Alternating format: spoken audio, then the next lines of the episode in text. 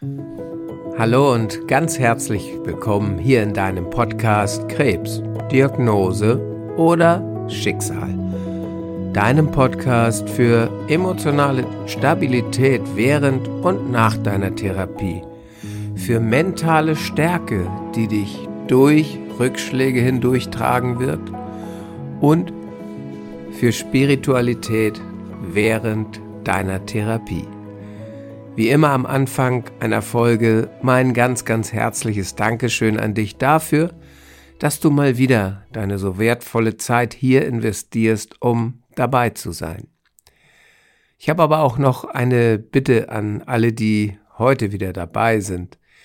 Wenn es in eurer Umgebung, vielleicht in der Klinik, in der ihr seid, in der Tagesklinik, in der Therapie, Menschen gibt, wo ihr meint, die Impulse aus diesem Podcast können auch Ihnen helfen, Ihnen gut tun, vielleicht einen Impuls geben, anders zu denken, dann teilt doch gerne diesen Podcast, damit auch die Menschen den Vorteil haben, etwas für sich mitzunehmen für ihre Therapie. Dafür mag ich dir schon jetzt aus vollem Herzen danken. Ich mag aber auch einer Hörerin danken, die mir vor kurzem geschrieben hat, und die sagte, ich finde deinen Podcast schön, ich finde ihn auch gut, aber es gibt auch krebskranke Menschen, die eine Diagnose haben, so wie ich, die bedeutet, dass am Ende kein Happy End winkt. Vielleicht machst du mal eine Folge für uns, für Menschen, die keine Aussicht auf Heilung haben. Das werde ich sehr gerne tun. Ich bin gerade sehr am Nachdenken darüber. Mir geht sehr viel im Kopf rum, denn alle Folgen bisher zielen darauf ab, deinen Fokus auf Genesung zu richten, auf ein Leben nach der Krebstherapie, auf eine Vision deiner Zukunft, die du leben möchtest. Wenn du allerdings so eine Diagnose hast, ist es sehr schwer, sich auf so etwas einzulassen. Dazu aber etwas in den nächsten Folgen und mein besonderer Dank an die Dame, die mir das geschrieben hat. Doch kommen wir mal zum heutigen Thema. Der Titel dieses Podcasts, der mag ja den einen oder anderen an seinen Konfirmandenunterricht erinnern, an einen Gottesdienst, an eine Predigt, die er schon mal gehört hat, denn Liebe, Glaube, Hoffnung kommen ja immer wieder vor im kirchlichen Kontext. Ich mag meine Ideen zu diesen drei Begriffen heute mal mit dir teilen, denn für mich haben sie eine ganz besondere Bedeutung und ich wünsche mir, dass du aus meinen Ideen dazu Impulse für dich mitnehmen kannst. Ich mag mit dem Glauben beginnen. Und da habe ich gleich eine Frage an dich. Was bedeutet Glaube für dich? Ist Glaube etwas für dich, was rein aus dem kirchlichen Kontext kommt? Oder ist Glaube etwas anderes auch noch für dich? Oder hat Glauben überhaupt nichts mit kirchlichem Kontext zu tun, weil du genau daran eben nicht glaubst? Was ist Glaube für dich? Wenn du im kirchlichen Kontext unterwegs bist und an Gott, den Schöpfer glaubst, an eine Schöpfung, eine Schöpferkraft, dann kann ich das teilen. Denn eine Schöpferkraft ist uns Menschen auch gegeben. Das ist meine tiefe Überzeugung. Und wie wir das machen können, darüber habe ich in diesem Podcast schon viel gesprochen. Unsere Schöpferkraft sind unsere Gedanken und unsere Emotionen. Mit dem können wir Dinge schon mal in Gedanken entstehen lassen und die dürfen dann im Außen auch in Erscheinung treten. Und ich habe vor kurzem erst eine wunderbare Keynote von Dieter Lange gehört, der ein unfassbar lebenserfahrener Mensch und Coach ist. Der sagte, alles kommt von innen heraus. In seiner Branche geht es ja um Speaking, um Coaching und so weiter. Und da geht es dann auch darum, dass er sagt, du bist erst Speaker, du bist Coach, um es dann zu werden. Du lernst nicht Techniken, um dann Coach zu werden. Das Spiel geht andersrum. Alles beginnt von innen nach außen. Und da bin ich beim Glauben, denn Glaube ist für mich eine tiefe innere Überzeugung, dass etwas funktionieren wird, dass ich gesund werde, dass ich ein langes Leben habe, dass ich erfolgreich sein werde, was auch immer. Ich glaube daran, dass. Und dieser Glaube, diese tiefe innere Überzeugung ist immer verbunden mit Gedanken. Ich denke daran, dass ich erfolgreich sein werde. Ich denke daran, dass ich gesund sein werde. Und wenn ich das richtig gut machen möchte in meinem Denken, dann hole ich mir noch die Gefühle dazu. Wie fühle ich mich, wenn ich gesund bin? Wie fühle ich mich, wenn ich erfolgreich bin? Vor allen Dingen, was bedeutet Erfolg für mich? Ist für jeden was anderes, genauso wie Glaube für jeden etwas anderes ist.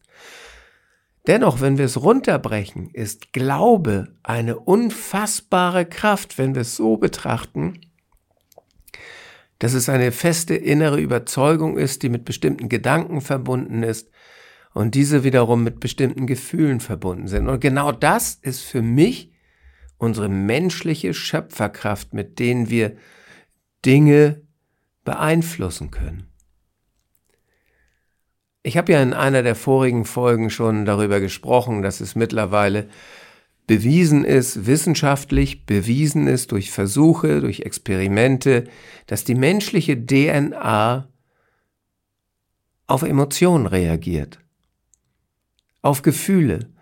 Und wenn wir das jetzt weiterspinnen, wenn du zum Beispiel daran glauben würdest, dass du Kraft deiner Gedanken, deine DNA positiv beeinflussen kannst, oder wenn wir das weiterspinnen, wenn du fest der Überzeugung bist, daran glaubst und daran denkst jeden Tag, dass deine DNA neue Zellen hervorbringt, die ausschließlich gesund sind und dies deinem Körper ermöglichen, krebsfrei zu werden, was wäre dann das Resultat? Ich weiß es nicht. Wir wissen aber heute, dass tatsächlich auch Erkrankungen wie Krebs durch mentale Kraft beeinflussbar sind. Joe Dispenza hat in den USA, ich habe schon viel von ihm gesprochen, äh, Forschungen angestoßen, die in dieser Richtung gehen. Und auch da gibt es schon vielversprechende erste Ergebnisse. Aber natürlich wollen und brauchen wir immer Beweise, damit wir sagen können, es funktioniert. Ich bin auch ein Freund davon, Beweise zu haben, aber insbesondere wenn es um Glauben geht, um eine feste innere Einstellung, dann hilft mir ein Beweis nichts. Jedenfalls nicht in diesem Sinne, wenn es um Gedanken, wenn es um Spiritualität auch geht. Glaube ist ja auch etwas Hochspirituelles. Da nützen mir keine Beweise was, weil jeder Mensch empfindet anders. Deswegen funktioniert eine innere Überzeugung, Gedanken, Emotionen, das funktioniert bei jedem Menschen ganz, ganz individuell und ich weiß nicht, wie man das empirisch nachweisen möchte. Ich bin ein Freund davon zu sagen, ich versuche es mal. Weil dann mache ich die eigene Erfahrung. Ich erfahre etwas. Ich erweitere mein Wissen, mein Kenntnisstand. Und erfahren kann man Dinge nur, wenn man etwas tut. Deswegen bin ich auch der festen Überzeugung, und das ist mein Glaube, ich glaube daran, dass wir durch eigene Erfahrung unseren Horizont erweitern und dass wir nur durch eigene Erfahrung auch für uns herausfinden können, ob unser Glaube, woran auch immer wir glauben, auch gerne an Gott, an die Schöpferkraft, an die Hilfe von Gott, wenn es denn hilfreich ist, wenn es dir dienlich ist, um zu sehen, was tut es mit mir? Hilft es mir in der Therapie? Schafft es das sogar, vielleicht wieder gesund zu werden? Oder schafft es das, dass ich länger als erwartet lebe? Dafür gibt es noch keine Untersuchung, keine empirischen Beweise, aber in meiner Welt und in meinem Denken gibt es da sehr, sehr vielversprechende, wie ich schon sagte, erste Ergebnisse. Und ich mag dir jetzt eine Frage stellen. Was würdest du denn tun? Würdest du genau wissen, dass das funktioniert? Würdest du jeden Tag eine halbe Stunde Zeit investieren, damit du die Kraft deiner Gedanken nutzen kannst, um deine DNA umzuprogrammieren, wenn es denn bewiesen ist, dass das in deinem Einflussbereich liegt?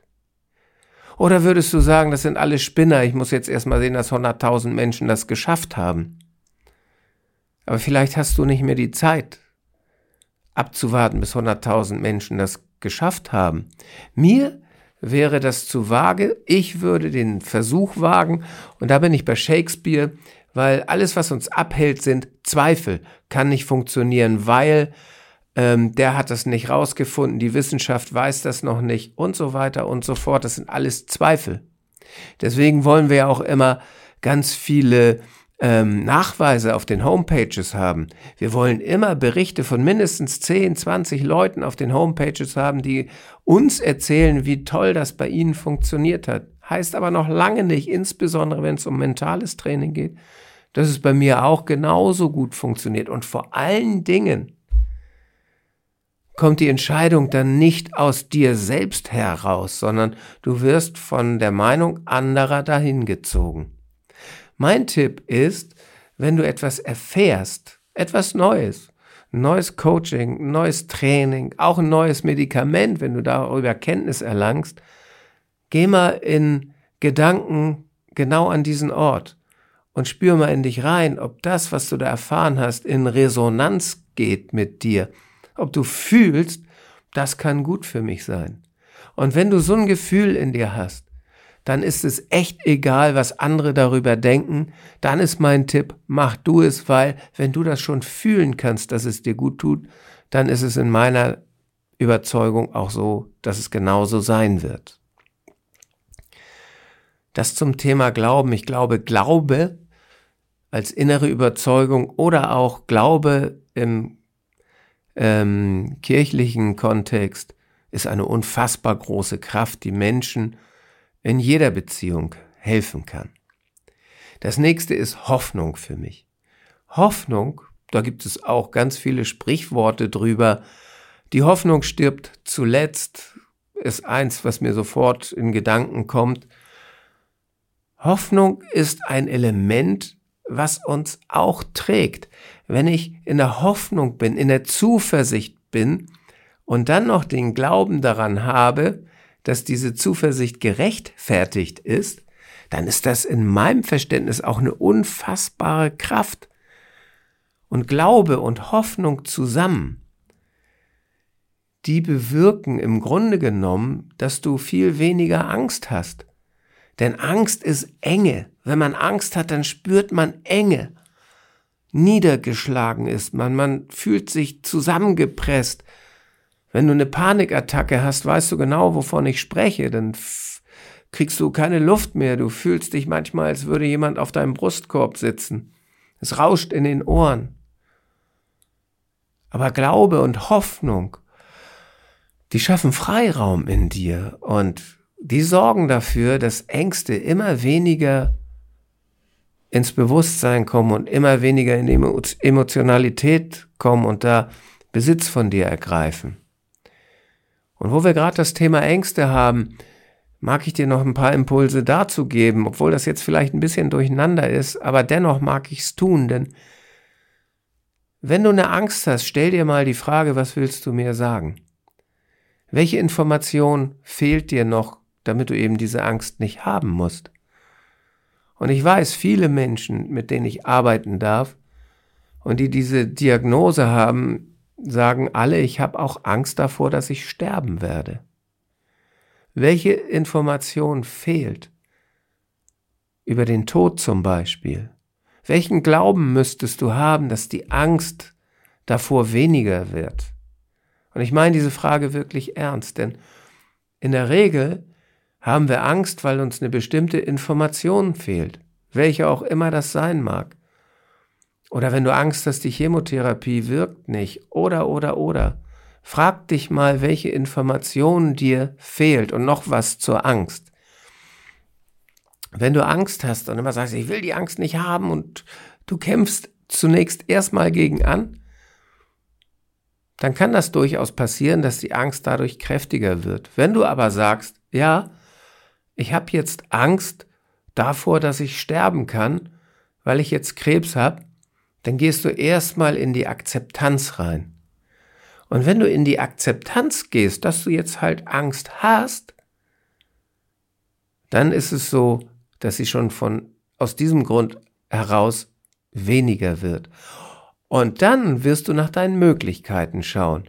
Erst Akzeptanz, denn die Akzeptanz öffnet unfassbar viele Wege in Möglichkeiten.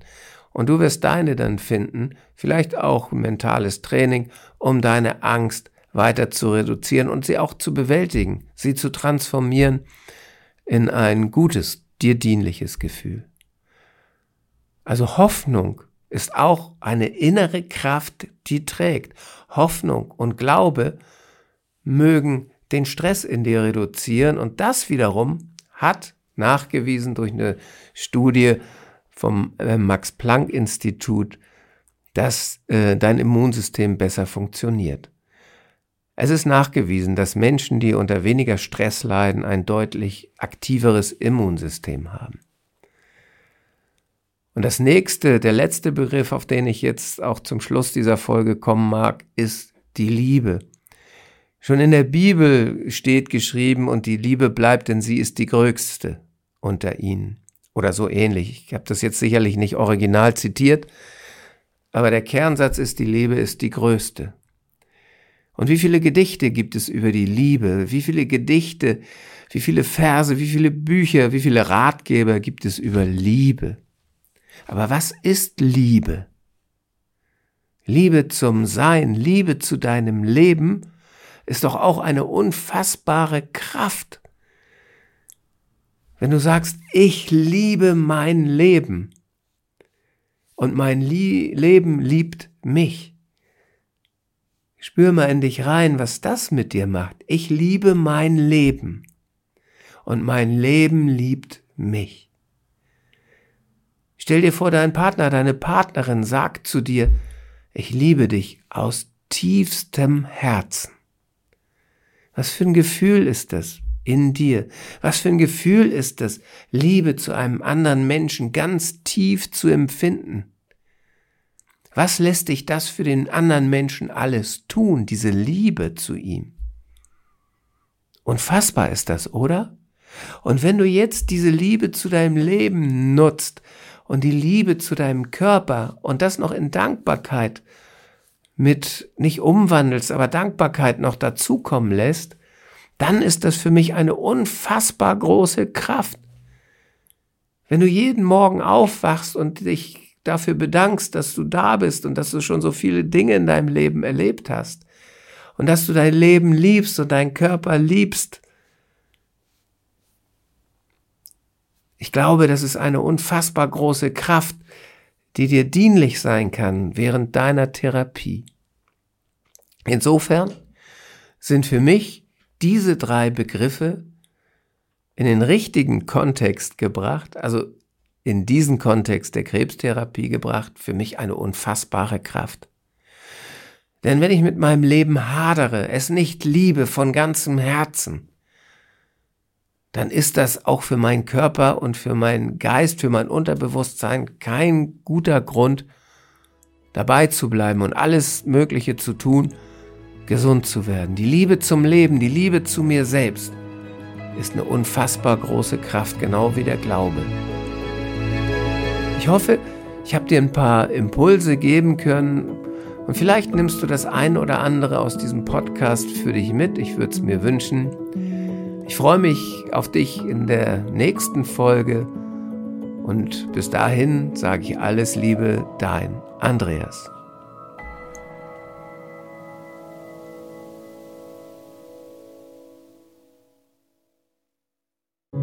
Großartig und vielen, vielen Dank, dass du diese Episode bis zum Ende gehört hast.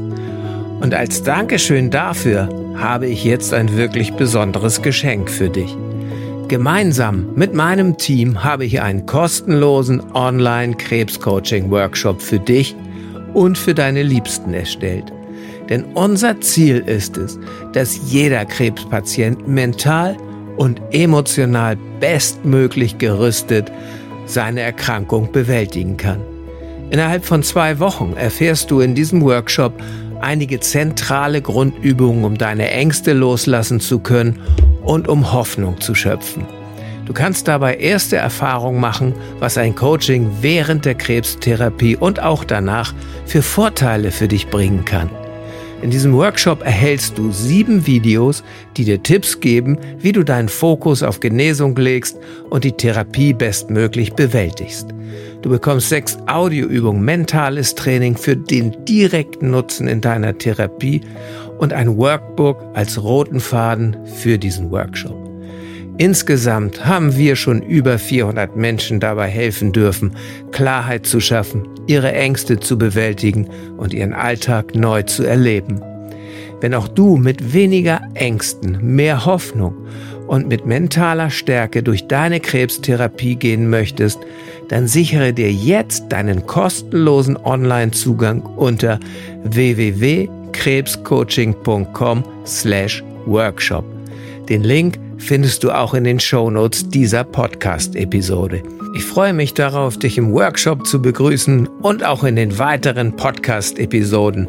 Bis dahin alles Liebe, dein Andreas.